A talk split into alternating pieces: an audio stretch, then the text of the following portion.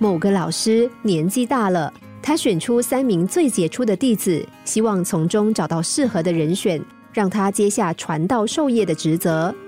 老师出了一道难题，他在三名弟子手上各滴了一滴水，宣布说：一年之后，谁能用最好的方法让这滴水不蒸发，谁就可以成为我的接班人。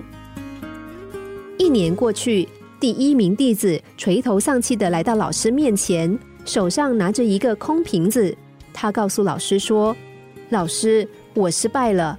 我把水滴入瓶子里，再把瓶盖给拧紧，但水滴还是蒸发了。”第二名弟子捧着一个精致的盒子而来，对老师说：“我花费重金请人打造了一个完全封闭的盒子。”这滴水一定还是完好如初的在盒子里，但打开盒子，哪里有什么水的踪迹呀？水早就蒸发的无影无踪了。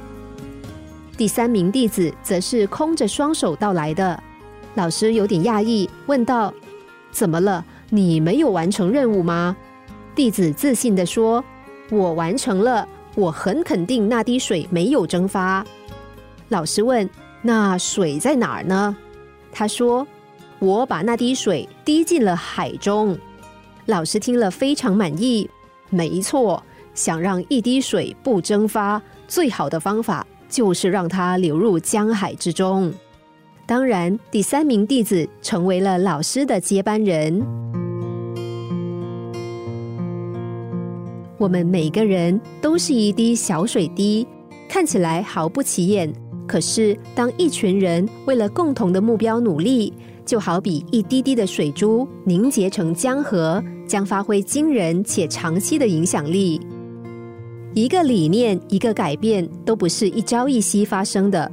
当十个人、一百个人、一千个人都有这样的想法，有越来越多的人支持这样的理念，才可能逐渐成型。